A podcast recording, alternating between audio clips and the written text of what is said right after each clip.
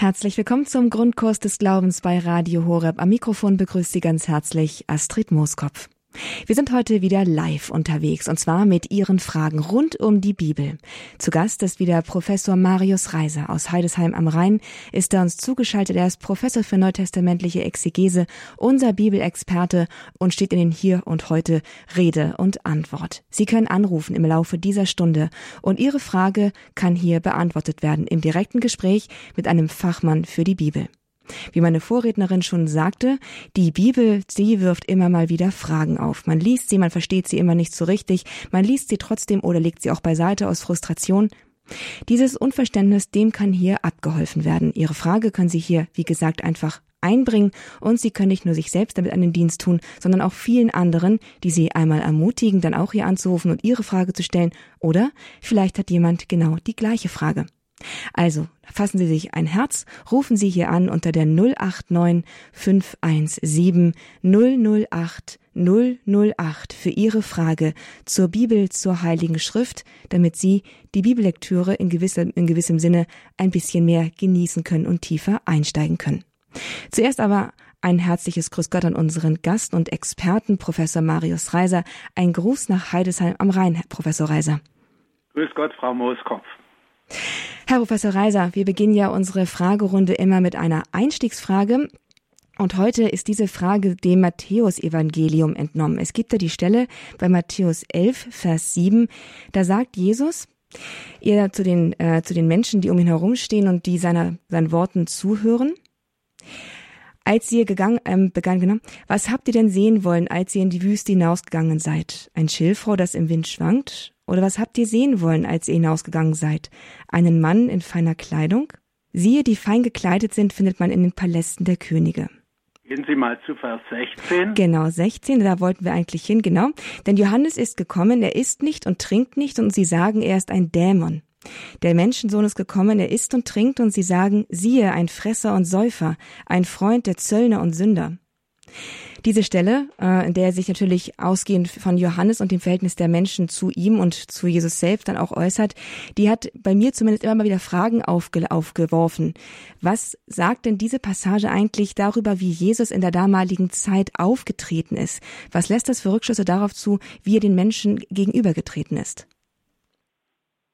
Ja, also ähm, Jesus wollte ja eine Botschaft vermitteln und diese Botschaft hat äh, nennt er Evangelium und diese eigentliche Botschaft lautet kehrt um. Das ist die Botschaft aller Propheten von Anfang an sozusagen. Spätestens seit der Exilszeit ist das äh, Stichwort kehrt um immer wieder gekommen und ähm, man muss ehrlich sagen, immer vergeblich. Am schlimmsten ist, wenn Sie mal den Propheten Jeremia beachten, ähm, der sagt immer, kehrt um, hört auf mit dem Götzendienst, Sie machen mit dem Götzendienst weiter bis zum Schluss. Ja, und äh, auch Jesus äh, ruft eben, kehrt um und glaubt an das Evangelium. Und äh, er setzt aber alle Mittel ein, um die Leute zum Nachdenken zu bringen. Und dazu gehört auch das Mittel der Provokation. Nicht und so fragt er sie hier, ja, was wolltet ihr eigentlich sehen? Ihr zieht da alle hinaus zu Johannes dem Täufer. Was wollt ihr denn sehen? Und, äh, und dann kommt raus, also alles, was er äh, ist, ist eigentlich das, was sie gar nicht haben wollen. Und, ähm, und Jesus fasst dann äh, das noch in ein Gleichnis und sagt, ihr macht genau wie die Kinder auf dem Marktplatz. die sitzen da rum und wollen spielen und dann schlägt jemand vor, ach, äh, spielen wir auf der Flöte, nicht? Und das heißt, und, und tanzen wir, also spielen wir Hochzeit. Und äh, sagen die anderen Kinder, ach, wir haben jetzt keine Lust für Hochzeit dann äh, sagt ein anderer, ja also, dann spielen wir das Gegenteil, spielen wir Beerdigung und singen Klagelieder. Sagt er, na, wir haben jetzt keine Lust zu Klageliedern. Und er sagt, äh, genau so haltet ihr es auch. Johannes ist ein äh, großer Gerichtsprediger, das wollt ihr nicht hören. Ich predige Umkehr, aber zum, äh, zu einer freudigen Botschaft, zur Frohbotschaft, zum Evangelium, das wollt ihr auch nicht hören. Ja, was wollt ihr eigentlich? Also äh, das war schon sehr provokatorisch. Und diese Art von provokatorischer, provokatorischer Rede finden wir bei Jesus immer wieder. Nicht auch, wenn er sagt, ähm, mit der Königin des Südens, das ist natürlich die Königin von Saba, sie kam von den Enden der Erde, um die Weisheit äh, Salomos zu hören. Und äh, und hier ist mehr als Salomo. Das heißt, ihr braucht überhaupt nirgends hinreisen, ihr braucht nur mir zuhören. Und dann kommt noch ein zweites analoges Beispiel, nicht? Und äh, Jona ging nach Ninive in die heidnische Stadt und, und rief, kehrt um und sie sind alle umgekehrt und haben Buße getan. Und hier äh, ist ein größerer als Jona. Nicht hier ist mehr als Jona. Er ist sehr vorsichtig. Er bezieht sich nicht direkt auf seine Person, aber indirekt schon. Nicht hier ist mehr als Jona. Und äh, wenn, wenn damals die Heiden auf Jona gehört haben, müsstet ihr als das auserwählte Volk Gottes doch auf mich hören. Das ist eigentlich sein Thema. Jesus als Provokateur, das ist ähm, nicht unbedingt etwas, was man so erwartet. Man ist so nach der, gemäß der aktuellen Verkündigung oder dem Jesusbild, das so in der, ja auch in Predigten oder einem so gerne nahegebracht wird, ist er ein liebevoller, warmherziger, geduldiger und stets freundlicher Mensch gewesen. Das klingt nun aber ein bisschen anders. Provokation gehört nicht unbedingt zu den Eigenschaften, die man dem modernen Jesusbild beilegt oder? Und die Lieben und Freundlichen verkünden auch nicht, äh, nehmt täglich euer Kreuz auf, auf euch und folgt mir nach. Es äh, gehört auch nicht. Es ist nämlich so, das heutige Jesusbild hat mit dem wirklichen Jesus gar nicht sehr viel zu tun.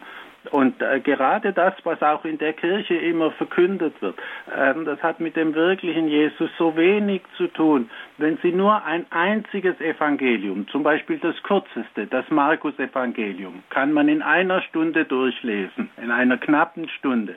Wenn man das durchliest, dann weiß man, oh Moment, das mit dem netten, freundlichen, geduldigen Jesus stimmt aber hinten und vorne nicht eine rechte Herausforderung, aber auch irgendwie eine Einladung, sich dann doch mal das, äh, das biblische Jesusbild mal zu eigen zu machen, um vielleicht über seine Bedürfnislage im Glauben hinauszukommen und in die Wirklichkeit eintreten zu können. Danke, Herr Professor Reiser. Das war schon mal ein sehr interessanter Einblick und ein guter Impuls hier zum Beginn unserer Bibelfragestunde im Grundkurs des Glaubens bei Radio Horeb. Und jetzt noch einmal an Sie, liebe Zuhörerinnen und Zuhörer, eine ganz herzliche Einladung. Sie können anrufen und auch Ihre Frage hier im Gespräch klären lassen. Auch nachfragen, einfach ins Gespräch kommen über Ihre Frage zur Bibel, wo Sie sich unklar sind und wo Sie gerne eine Klärung in Anspruch nehmen möchten. Die Telefonnummer ins Studio von Radio Horeb jetzt in die Live-Sendung ist die 089 517 008 008. Und angerufen hat Schwester Christianes aus Tünes im Emsland. Grüß Gott, Schwester Christianes. Grüß Gott. Auch Sie haben eine Frage. Wir sind gespannt, wie sie lautet. Also ich habe eine Frage. Ich weiß nicht genau, warum Jesus den Judas als Apostel auserwählt hat. Er wusste doch, dass er ihn verraten würde. Und wenn selbst seine Mutter hat äh, geraten, er soll sich von Judas trennen, aber er hat, hat es nicht gemacht.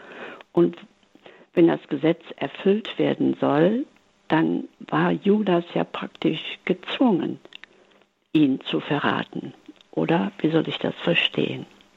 Ja, das ist eines der äh, tragischen Paradoxe, die man immer wieder in der Geschichte findet und die eben auch bei Jesus da ist.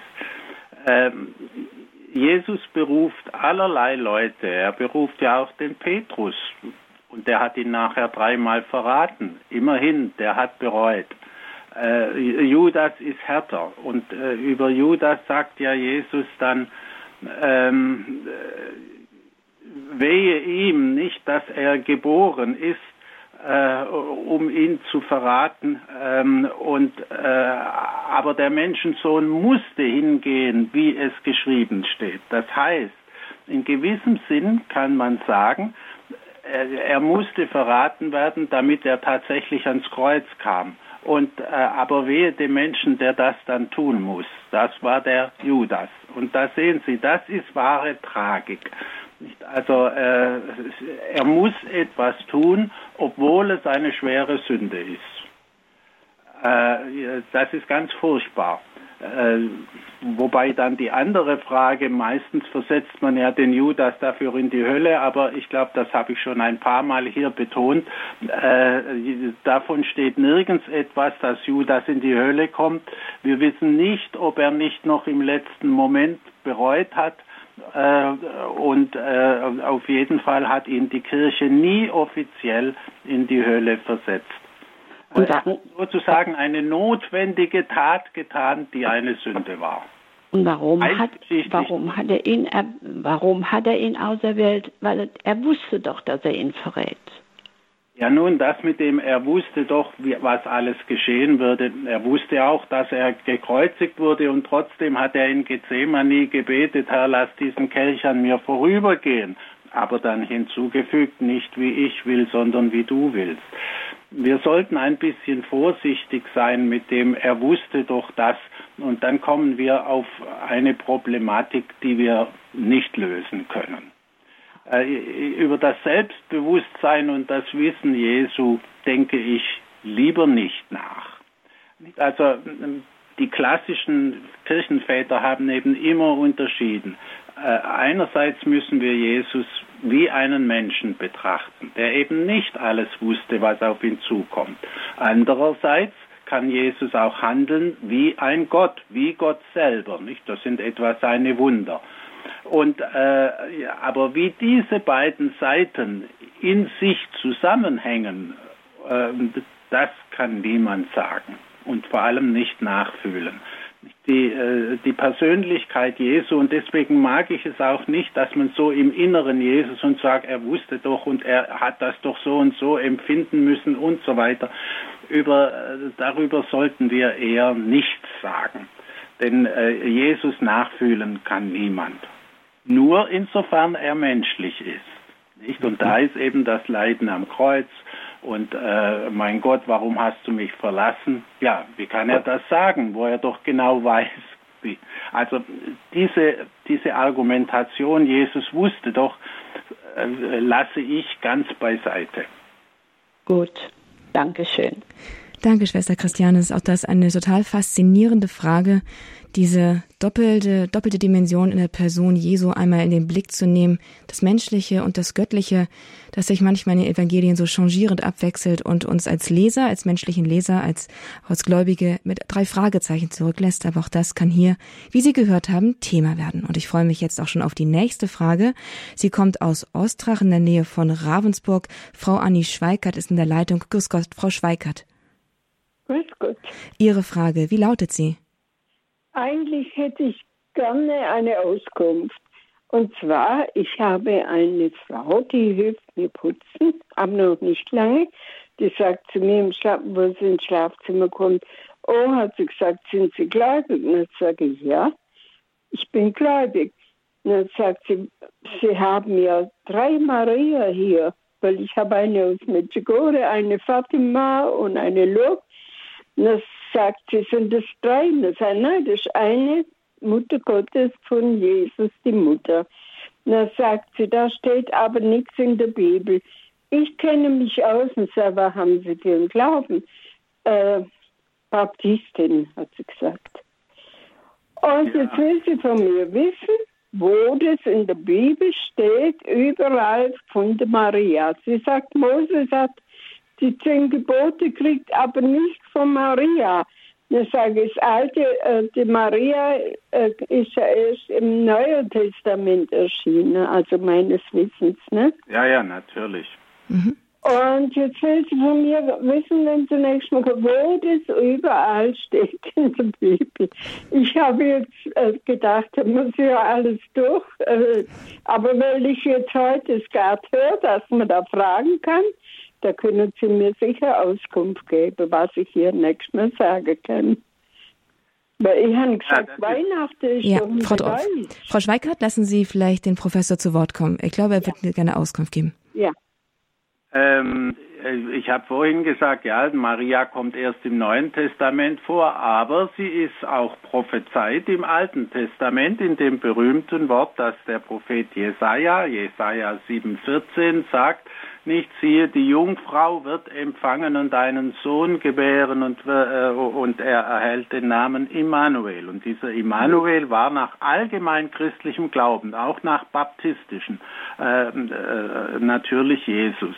Und dann muss seine Mutter ja eben diese Jungfrau gewesen sein. Ja.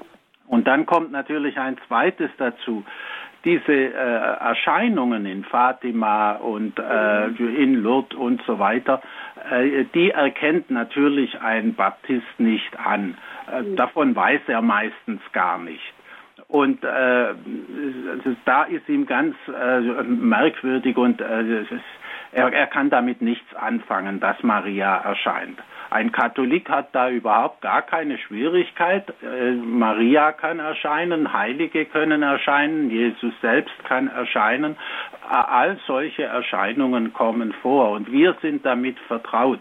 Und, ähm, und wir haben für diese äh, von der Kirche anerkannten Marienerscheinungen ja genug Zeugnisse, dass die tatsächlich geschehen sind. Aber die katholische Kirche ist weise und fügt immer hinzu, niemand ist gezwungen, äh, daran zu glauben und sie für echt zu halten.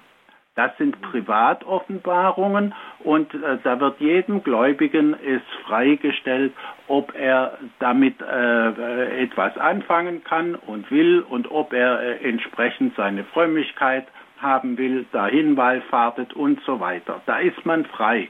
Und insofern, wenn der Baptist äh, damit nichts anfangen kann, können Sie zu ihm ruhig sagen, ach, äh, Sie müssen das nicht annehmen. Aber der Glaube ist reicher, wenn er so etwas kennt und annimmt.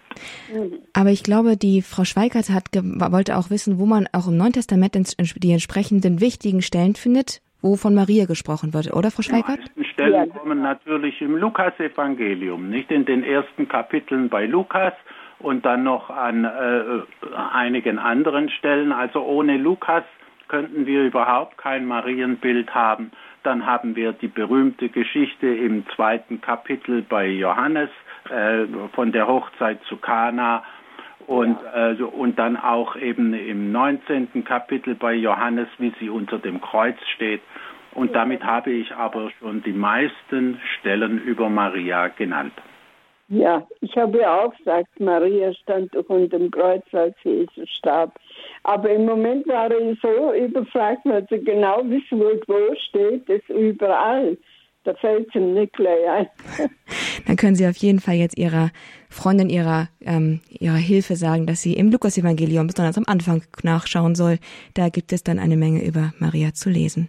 Danke, Frau Schweikart, für diese ganz grundlegende Frage zur Bibel hier im Grundkurs des Glaubens bei Radio Horeb. Ich wiederhole für alle, die auch gerne eine Frage jetzt hier einbringen möchten, die sie gerne geklärt haben möchten im Gespräch mit unserem Bibelexperten Professor Marius Reiser, die Telefonnummer, mit der Sie hier anrufen können. Es ist die 089 517 008 008 089 517 008 008. Auch wenn Sie gerade im Auto unterwegs sein sollten, dann können Sie hier auch gerne anrufen. Manchmal zögern die Leute, wenn sie im Auto sitzen, aber die Freisprechanlage ist immer, hat bisher immer gut funktioniert. Sie können gerne anrufen und Sie finden auch die Telefonnummer auf Ihrem Display angezeigt, wo Sie sie dann einfach von dort aus eintippen können. Dann geht es jetzt hier weiter mit unserer nächsten Frage im Grundkurs des Glaubens bei Radio Horeb. Angerufen hat auch Frau Marga Neuland aus Bad Hersfeld, das ist in der Nähe von Fulda. Frau Neuland, wie ist denn Ihre Frage zur Bibel hier? Hier geht es um eine Aufopferung und zwar heißt es da zur Abbüßung meiner Sünden die Bedürfnisse des Leidens. Das würde ich gerne mal wissen, was das zu bedeuten hat, die Bedürfnisse des Leidens. Wo haben Sie denn das gelesen? Das, äh, ja, das ist auf so einem Gebetszettel für die Bekehrung der Sünder, Erlöser der Armseligen. Die Bedürfnisse des Leidens, was soll das bedeuten? Also das ist jetzt keine eigentlich biblische. Genau. Ich werde gleich mal, Frau Neuland, ähm, wir haben nächste Woche mit Pater Klaus Einzle eine, eine Sendung, eine Live-Sendung zum Thema Fragt den äh, Pater zum Glauben. Dann können Sie gerne anrufen und solche Fragen stellen. Hier geht es um eine Gesprächsrunde um die Bibel, ja?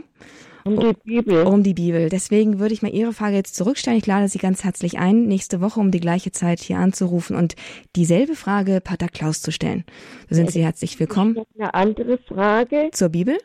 Weiß ich jetzt nicht. Ich sag's mal, Gott hat dem Teufel nie Gnade gewährt, weil der Teufel nie bereut hat. Ist das was von der Bibel? Nein, das ist auch nichts von der Bibel. Die, auch diese Frage können wir dann einfach auf nächste Woche verschieben, verschieben, Frau Neuland, ja? Versprechen Sie mir, nächste Woche anzurufen, 14 Uhr, damit fragt den Pater zum Glauben und dann freuen wir uns, diese, die Antworten auf diese spannenden Fragen hier zu hören. Eine nächste Frage kommt aus Berlin. Grüß Gott, hallo. Sind wir verbunden? Mein Name ist Gerhard Spielmann. Hallo, Herr Spielmann. Auch Sie haben eine Frage zur Bibel. Ja, also äh, ich habe die Frage, wie konnte Lukas wissen, das äh, Magnifikat der Maria. Sie hat ja mit äh, ihrer äh, Elisabeth gesprochen. Also war da jemand dabei, der das dann berichtet hat? Oder wie kommt das zustande, dass Lukas das berichten konnte? Das kommt so zustande. Lukas wusste von diesem Besuch. Er wusste, er kannte Maria, wahrscheinlich sogar persönlich und hat vielleicht mit ihr gesprochen. Ähm, und äh, aber so wie es da steht, hat Lukas das aus dem äh, aus seiner Kenntnis von Maria und ihrer Haltung heraus formuliert. Und die Kirche hat gesagt, das ist die richtige, äh, die wahre Haltung Marias und deswegen beten wir das. Also so wie es da steht, ist es eine lukanische Komposition. Aber da äh, Lukas wusste, wovon und über wen er schreibt, konnte er das auch so äh, formulieren. Aha, ja, dann ist mir das schon anschaulicher jetzt geworden. Aber vorher konnte ich damit nicht so viel anfangen und das nachvollziehen. Dann danke ich Ihnen für Ihre Antwort. Und einen herzlichen Gruß nach Berlin. Danke, Herr Spielmann, für Ihren Anruf. Auch aus dem Norden kommt jetzt ein Anruf von Frau Luise Wassertal aus der Lüneburger Heide. Ist sie uns verbunden? Frau Wassertal, auch Ihre Frage hat jetzt hier ihren Platz. Grüß Gott. Ich hatte gerade Mose gelesen und da heißt es ja, Gott sprach mit ihm von Angesicht zu Angesicht wie mit einem Freund. Und dann im nächsten Kapitel, ich glaube, da wollte Mose seine Herrlichkeit sehen. Und dann sagte Gott, äh, keiner kann mein Angesicht sehen. Er durfte ihm, glaube ich, nur hinterher gucken.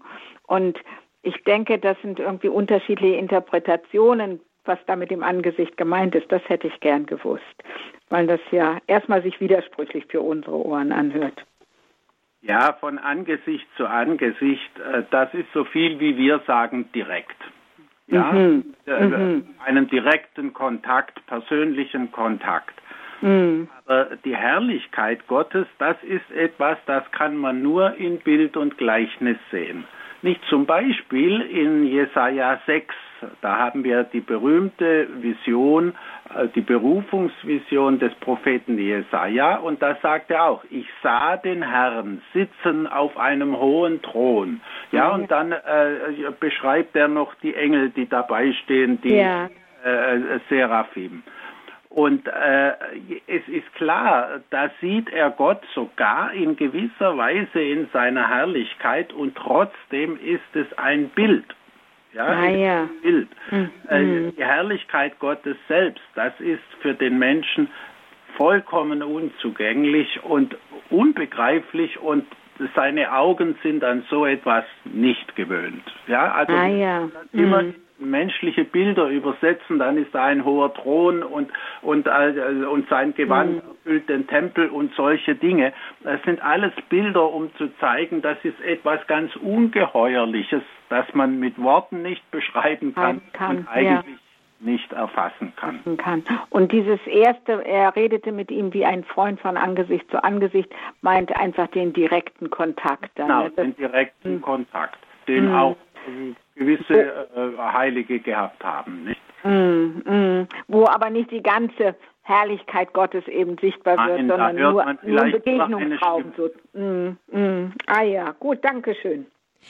Aber eine Nachfrage dazu, trotzdem wird Mose als der größte der Propheten gehandelt und als der sozusagen der Vorläufer Jesu. Ja. Es wird ein Prophet nach uns, nach ihm kommen und das ist dann ja später Jesus. Insofern hat Mose ähm, schon eine herausragende Stellung, wohl doch auch ja, in dieser Form ja. von Kontakt, Herr Professor, oder? Das ist sicher richtig. Also für das Alte Testament ist äh, also das, was da über Mose gesagt wird, natürlich ganz außerordentlich. Mose ist von Gott berufen, äh, das Volk aus Ägypten zu führen. Das war die entscheidende Heilstat, auf die sich später alle äh, auch die zehn Gebote beginnen. Nicht ich bin der Herr, der das Volk aus dem Sklavenhaus Ägypten herausgeführt hat, mit Hilfe des Mose eben. Mm. Nicht? Und mm. Mose gilt als Prophet und äh, insofern, und, und er hat ja auch das Gesetz dem Volk überbracht, zumindest die zehn Gebote, die immer der Kern des äh, mhm. Gesetzes waren im Judentum.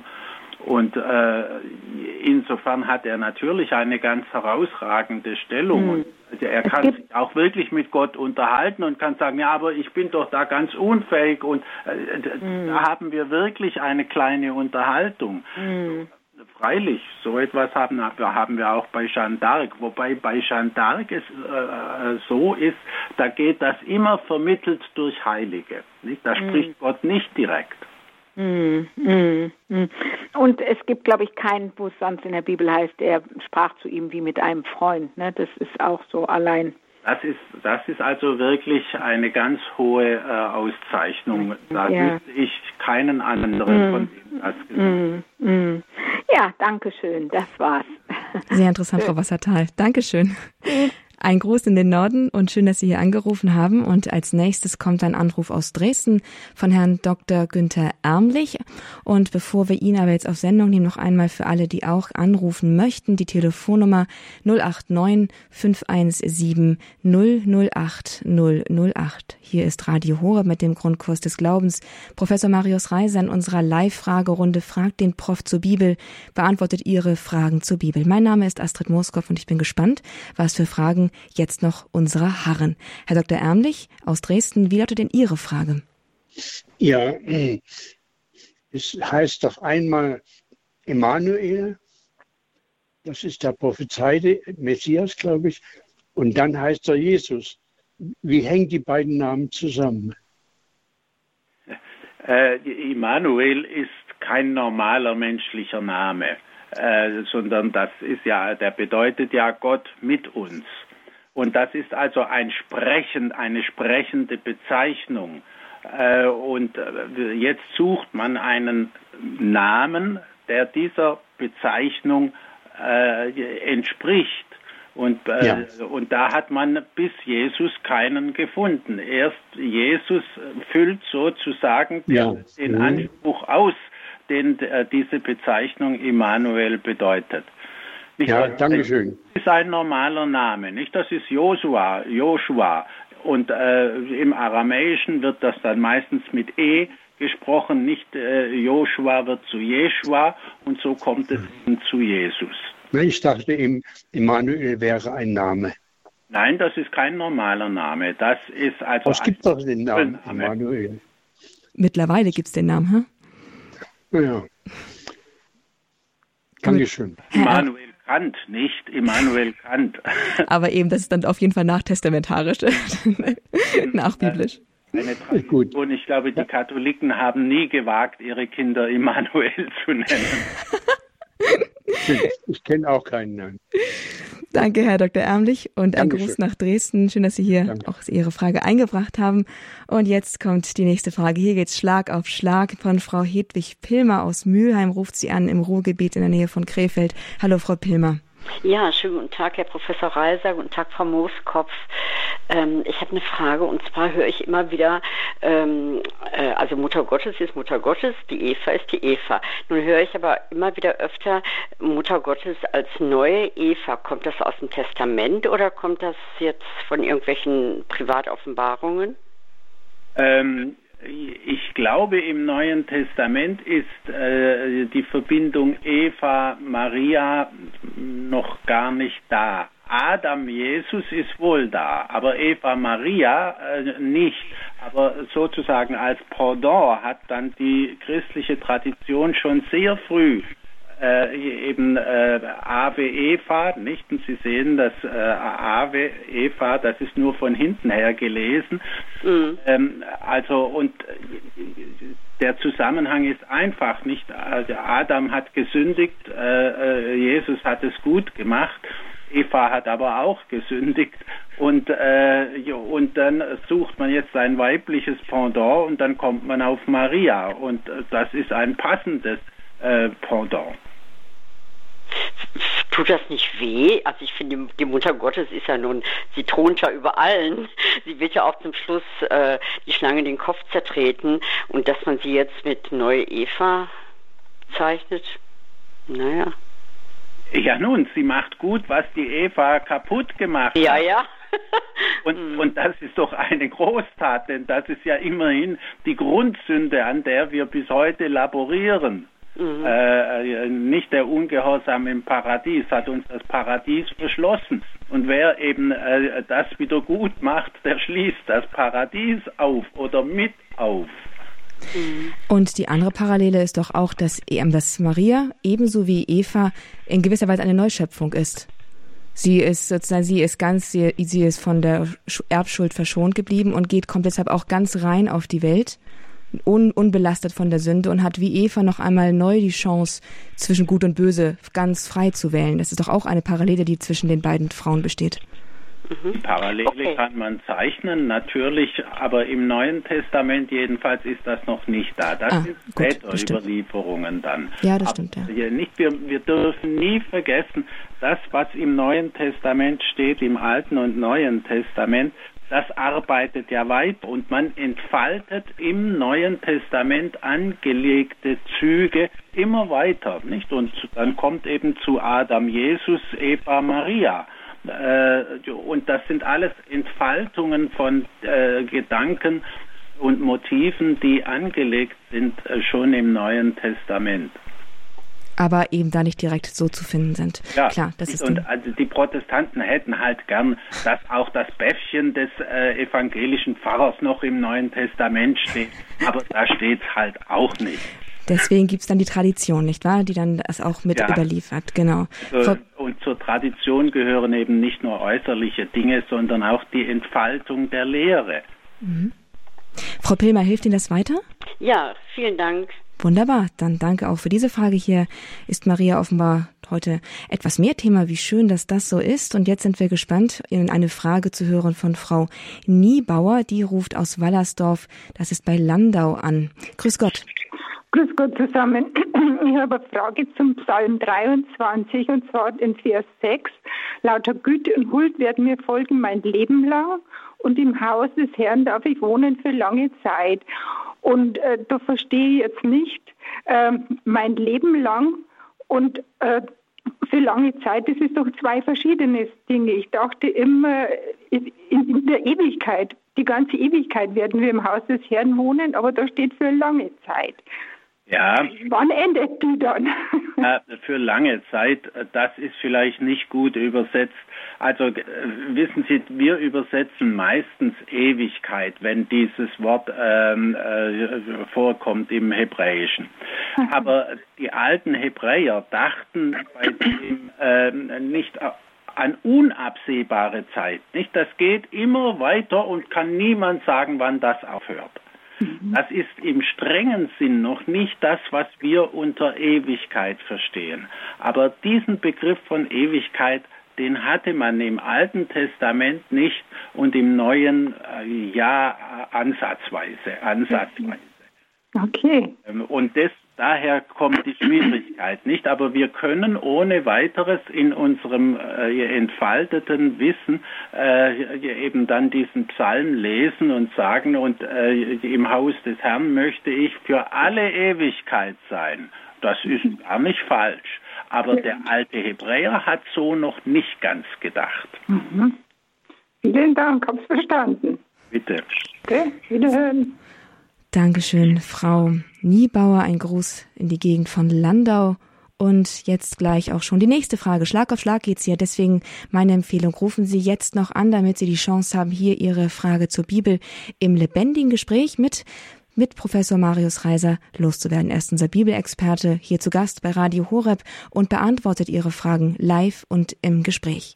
Die Telefonnummer ins Studio von Radio Horeb ist die 089 517 008 008. Hier kommen wirklich spannende und faszinierende Fragen auf den Tisch.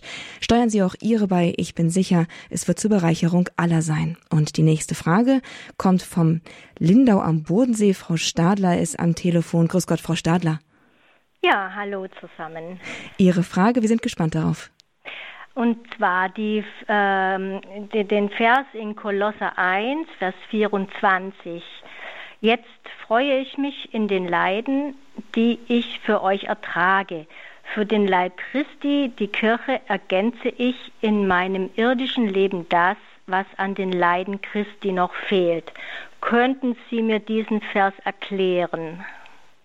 Ja, das ist eine ganz ungewöhnliche und außerordentliche Aussage äh, im Neuen Testament und auch äh, bei Paulus. Nicht da ist ja die Vorstellung, dass das Leiden Christi noch nicht alles war dass er zwar Ungeheures gelitten hat, mehr als irgendein Mensch, aber äh, die äh, Leiden Christi, die können noch ergänzt werden, nämlich ergänzt werden durch die Leiden des Missionars, der eben auch damit rechnen, der auch auf einem Kreuzweg ist, der auch leidet, von überall, von allen Seiten her angegriffen wird.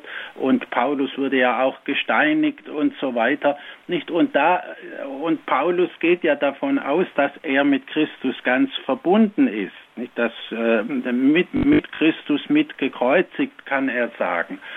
Und äh, von daher liegt es eben nahe zu sagen, mein Leiden, das ist inbegriffen im Leiden Christi, nicht durch diese Verbundenheit mit Christus. Und dann kommt er auf diese wirklich kühne Idee, dass er sagt, ja, an den Leiden Christi hat sozusagen noch das gefehlt, was ich jetzt leide oder irgendein anderer großer äh, angefochtener Missionar. Also äh, nur bezogen auf große Missionare, also nicht auf äh, äh, Menschen wie, wie äh, Sie und ich. Ja, also eigentlich steht dem nichts im Wege, dass man auch äh, die schweren Leiden, die man selbstverständlich um Christi willen erträgt in Geduld, äh, dass auch die inbegriffen sind im Leiden Christi. Mhm. wissen Sie, von diesem Gedanken her, kann man jedes schwere Leiden, das einem auch unbegreiflich ist und das, wo man dann sagt, ja, warum muss mich jetzt dieses schreckliche Leiden treffen und hindern, viel Gutes zu tun und so weiter. Und dann kommt man auf den Gedanken, ja, so ist es ja Christus auch ergangen und jetzt bin ich in besonderer Weise verbunden mit seinem Leiden und erfülle noch etwas, was dem fehlt, sozusagen. Mhm. Ja? Mhm. Also von diesem Gedanken her, und das ist ein tiefer und wichtiger Gedanke, denn äh, der Sinn des Leidens außerhalb des Christentums findet man den so gut wie gar nicht. Mhm. Ja, also äh, ich habe es eben im Krankenhaus oft erlebt, man konnte Menschen, die schwer gelitten haben, furchtbar und die eigentlich ein ganz anständiges Leben geführt haben, aber man konnte ihnen nicht erklären, warum sie jetzt leiden. Und man konnte, wenn sie eben ungläubig waren, auch nicht mit Christus und seinem Kreuz und den Leiden am Kreuz äh, kommen. Und äh, dann ist man ganz hilflos und sprachlos. Ja. Und deswegen ist das ein ganz tiefer und wichtiger Gedanke. Ja, ja, sehr schön. Das hilft mir sehr weiter. Ich danke Ihnen vielmals. Bitte. Danke Ihnen, Frau Stadler. Ein Gruß an den Bodensee. Eine weitere Frage hat uns hier jetzt auch erreicht, erreicht uns hier aus Weilheim in Bayern. Frau Cordula Winter hat angerufen und stellt jetzt ihre Frage hier im Grundkurs des Glaubens bei Frag den Prof zur Bibel. Frau Winter, herzlich willkommen. Ja, grüß Gott zusammen. Ich habe als erstes noch eine kurze Ergänzung zu dem, was Sie gerade gesagt haben. Also ich habe in meinem Leben manches Schlimme erlebt und wenn ich dann das mit mir überlegt habe, dass Jesus Ähnliches erlitten hat, dann hat mir das sehr, sehr viel Kraft gegeben, mein Ja dazu zu sagen.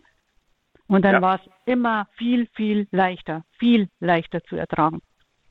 Schön, das freut mich. Aber jetzt zu meiner Frage. Und zwar geht es um die Begegnung mit Maria, ähm, die zu Elisabeth geht. Also ich denke mir da immer, Elisabeth muss nach meinem logischen Denken auch eine Mitteilung gekriegt haben, wie der Zacharias, weil der Zacharias ihr ja nichts mehr sagen konnte. Und außerdem wurde dem Zacharias ja nicht gesagt, dass, dass ähm, Maria die Mutter des Herrn wird. Und Elisabeth begrüßt sie aber schon genauso. Ähm, wer bin ich, äh, dass, äh, wo habe ich denn jetzt gerade? Die Mutter meines. Herrn zu mir kommt. Ja, genau, dass die Mutter meines Herrn zu mir kommt und selig, die geglaubt hat, was der Herr ihr sagen ließ. Und ähm, also diese Formulierungen, die da drin stehen, die implizieren für mich, dass, ähm, dass Elisabeth von, von meiner Logik her, von meinem logischen Denken her eigentlich das mitgeteilt kriegen, haben, kriegt haben muss, wie eben Maria dass Elisabeth ein Kind kriegt, äh, weil sie ja gar nicht wissen konnte. Und der Zacharias konnte es auch nicht wissen, weil dem wurde ja gar nichts gesagt, dass da jemand ist, der den Erlöser gebiert. Jetzt geben Sie mal acht. Lesen Ja. Sie mal die ersten zwei äh, Kapiteln äh, im Lukas-Evangelium und achten Sie auf Folgendes, welche Rolle der Heilige Geist dort spielt. Und das äh, können Sie dann im ganzen Lukas-Evangelium beobachten. Dort, äh, der äh, Lukas gilt als der Evangelist des Heiligen Geistes, weil er darstellt, wie alles, die ganze Geschichte Jesu und die Heilsgeschichte, die dann nach Ostern weitergeht in der Urkirche, wie das alles gelenkt wird von der Vorsehung mit Hilfe des Heiligen Geistes. Nicht der Täufer wird schon empfangen durch den Heiligen Geist. Und, äh, und so geht es immer weiter. Und äh, der Heilige Geist vermittelt dann auch solche Erkenntnisse. Aber äh, Entschuldigung, der Täufer ist doch nicht durch, durch den Heiligen Geist entstanden, der ist doch auf ganz natürliche Weise entstanden. Natürlich, das, äh, äh, darum geht es nicht. Aber äh, auch der Täufer ist vom Geist begabt. Nicht? Und, äh, und so wie die Propheten sagen, nicht vom Mutterleib an bin ich berufen, so ist eben auch der Täufer von Mutterleib an berufen. Und dahinter steht immer der Heilige Geist. Das heißt, ähm, äh, dass, man, dass es rein inspiriertes, ähm, inspirierter Lobpreis war, den Maria, äh, den, So den kann, man, so Elisabeth. kann man sagen. Ja, das ist, äh, das ist dann Inspiration. Ja. Okay. Gut. Dann, Frau Winter, hat Danke. Ihnen das weitergeholfen? Sie haben jetzt ein sehr intensives Gespräch geführt. Das war sehr, sehr interessant. Hat es Ihnen weitergeholfen? Ja, Wunderbar. ja, ja.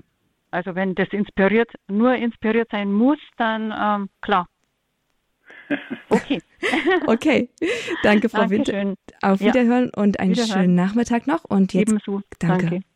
Und es geht jetzt hier weiter mit einem Anrufer, der uns aus dem Auto heraus erreicht hat. Das ist Herr Thomas Tegner. Grüß Gott, Herr Tegner. Können Sie uns hören? Ja, ich höre Sie. Wunderbar. Ja, wir hören Sie sehr gut. Ihre Frage. Ja, meine Frage an den Herrn Professor ist äh, äh, hinsichtlich der, der Bibelübersetzungen. Welche der Bibelübersetzungen im katholischen Raum ist denn die, die dem Originaltexten am nächsten kommt? Äh, Also Sie fragen äh, nach guten Übersetzungen äh, der, der Bibel. Richtig. Ja, Also- äh, da gibt es ja, ja im protestantischen Raum äh, Übersetzungen, im katholischen Raum ah, Übersetzungen. ja richtig. Und äh, die Frage ist ja jetzt, äh, es gibt ja eigentlich nur eine Bibel in der Hinsicht. Welche ist denn jetzt äh, die Übersetzung, die, die der, den Originaltexten nächsten? Also äh, die äh, perfekte Bibelübersetzung gibt es nicht und wird es äh, nach menschlichem Ermessen nie geben, weil eben zwei Sprachen nie vollständig übereinstimmen und äh, dieselben Bedeutungen äh, haben die Worte. Äh, ja, also das ist schwierig. Äh, Ich würde von, für die Bibel empfehle ich immer, wenn jemand eine genauere Übersetzung haben möchte als etwa die Einheitsübersetzung, die wir benutzen normalerweise, dann empfehle ich die Elberfelder Bibel. Die Elberfelder Bibel Äh, und äh, die hat auch den großen Vorzug, dass ab und zu dann eine Anmerkung kommt zu einem Wort oder einer Wendung und dann steht da, könnte man auch so oder so übersetzen. Ja, und äh, aber im Allgemeinen ist diese Übersetzung sehr zuverlässig und sehr genau. Und ich habe sie immer meinen Studenten empfohlen. Es ist natürlich eine protestantische Übersetzung und sie hat eben den einen Nachteil, dass das, was bei den Protestanten als Apokryphen zählt, diese Bücher, die fehlen in der Elberfelder Bibel. Also die Makkabäerbücher, vor allem das Buch der Weisheit äh, und Jesus Sirach, die fehlen da leider. Aber ansonsten ähm, ist das eine ausgezeichnete Übersetzung. Okay, vielen Dank für die Auskunft. Bitte. Eine gute weitere Fahrt, Herr Tickner, und danke für Ihre Frage. Und jetzt kommt noch mal eine Ergänzung bzw. ein Einwand, den ich ganz gerne hier zulassen würde, äh, von Frau Eva, die hier anruft. Sie hat noch mal etwas zu sagen zu der Sache mit dem Leiden und dem heiligen Paulus. Frau Eva, was haben Sie denn dagegen einzuwenden gegen das, was der Herr Professor bereits gesagt hat? Ja, äh, Herr Professor, ich habe da äh, eine, einen Gedanken und zwar der erste ist, dass der heilige Paulus ja eine ganz besondere Verbindung mit Jesus gehabt hat. Das heißt, sein Empfinden, so empfinde ich das, sein Empfinden, dass er zum Leiden Jesu noch etwas dazu tun könnte, möchte und tut, das ist ganz klar, dass das eine einzigartige Verbindung ist und eine einzigartige Aussage. Denn Jesus ist zum Kreuz gegangen mit dem Bewusstsein sämtlicher Schulden und Sünden, die in der Vergangenheit, Gegenwart und in der Zukunft liegen. Das ist sein göttliches Bewusstsein. Daraus hat er es gewusst. In seinem menschlichen Bewusstsein hat er all das auf sich genommen, um es im menschlichen Bewusstsein zu durchleiden. Aber die, die Gleichzeitigkeit in seinem göttlichen Bewusstsein, die er ja hat, das kann nicht jeder für sich in Anspruch nehmen, dass er da noch was dazufügen könnte. Ja, da haben Sie schon recht. Da, deswegen habe ich mich ja auch ein wenig dagegen verwahrt, dass man äh, dieses göttliche und menschliche Bewusstsein in Christus äh, tiefer äh, auseinanderklamüsern möchte und verstehen möchte und nachempfinden möchte. Das geht nicht. Das geht nicht, weil außer Jesus kein Mensch. Mensch und. Gott zugleich war. Und selbstverständlich, äh, Paulus möchte eben mit Christus verbunden sein, so wie es eigentlich jeder fromme Christ auch sein möchte. Er möchte mit äh, Christus innig verbunden sein. Und er spricht eben Paulus auch davon, nicht etwa in Philipper im dritten Kapitel, er möchte Gemeinschaft haben mit Christus in seinem Leiden. Ja. und diese Gemeinschaft im Leiden, die geht eben so tief, dass er den Eindruck hat, dass er da noch etwas hinzufügt. Denn seine Leiden sind eben seine Leiden. Und die hatte Jesus so nicht. Ich denke, das war ein ganz wichtiger Einwand oder noch eine Ergänzung oder eine, eine klarere Formulierung, die jetzt hier dann auch nötig war zu dieser Passage. Frau Eva, ganz herzlichen Dank, dass Sie sich ein Herz gefasst haben und das hier noch eingebracht haben. Danke, Herr Professor, dass Sie es auch noch einmal differenziert hier nochmal dargestellt haben. In einem vielleicht vorletzten Beitrag, wir werden es sehen, die Zeit geht dem Ende zu hier im Grundkurs des Glaubens, freue ich mich jetzt aber, Frau Böwig aus Braunschweig begrüßen zu dürfen. Sie wartet schon einen Moment darauf, hier dran zu kommen. Frau Böwig, wie ist denn Ihre Frage? Ja, ich habe Ihre ähm, Sendung jetzt sehr genau verfolgt und ich habe eine Frage zu dem ähm, Begriff oder Namen Immanuel. Ähm, wenn ich das richtig verstanden habe, sagten Sie, es ist nicht in dem Sinne ein Name. Ähm, der Gesprächspartner hatte auch bestätigt, dass er keinen kennt, der Immanuel heißt und Immanuel eigentlich als Begriff zu verstehen ist Gott mit uns. Jetzt ist im letzten November einer meiner Enkelsöhne in Hannover zur Firmung gegangen und hat sich den Firmennamen Immanuel ausgesucht, auch auf der Bankreihe mit den reservierten Plätzen stand Immanuel. Ja. Und der Weihbischof hat es sehr begrüßt, extra nochmal ihn angesprochen und hat gesagt, ähm, er findet das wunderschön, dass er sich den Namen Immanuel, es war ja auch kurz vor der Adventszeit, Ende November, die Firmung genommen hat. Und er mag gerne Immanuel, wenn wir christliche Gespräche haben, so auch betitelt oder benannt werden. Kann es sein, dass, Name. Kann es sein, dass dieser Jugendliche ein Spanier war? Nein, ein Deutscher, deutsche Eltern, Aha. deutsche Großeltern, Gut. ganz ich wollte, deutsch. Ich wollte nur sagen, also äh, diesen Namen Immanuel, den haben wir einerseits nach meinem Wissen ähm, in einer protestantischen Tradition und wir haben ihn aber auch äh, in einer spanischen Tradition. Und äh, grundsätzlich ist nichts dagegen zu sagen, dass jemand äh, sich diesen Namen gibt oder auf diesen Namen getauft wird. Äh, ich habe nur ein etwas äh, äh, ungutes Gefühl, das ist aber rein persönlicher Art, weil äh, Immanuel ist, äh, dieser Name ist ja ein ungeheurer Anspruch. Der heißt, mit mir kommt Gott Gott mit mir wurde in mit der. Mit mir kommt Gott, wenn ich Gott mit uns, nicht mit mir kommt Gott, wenn ich diesen Namen trage. Und äh, also.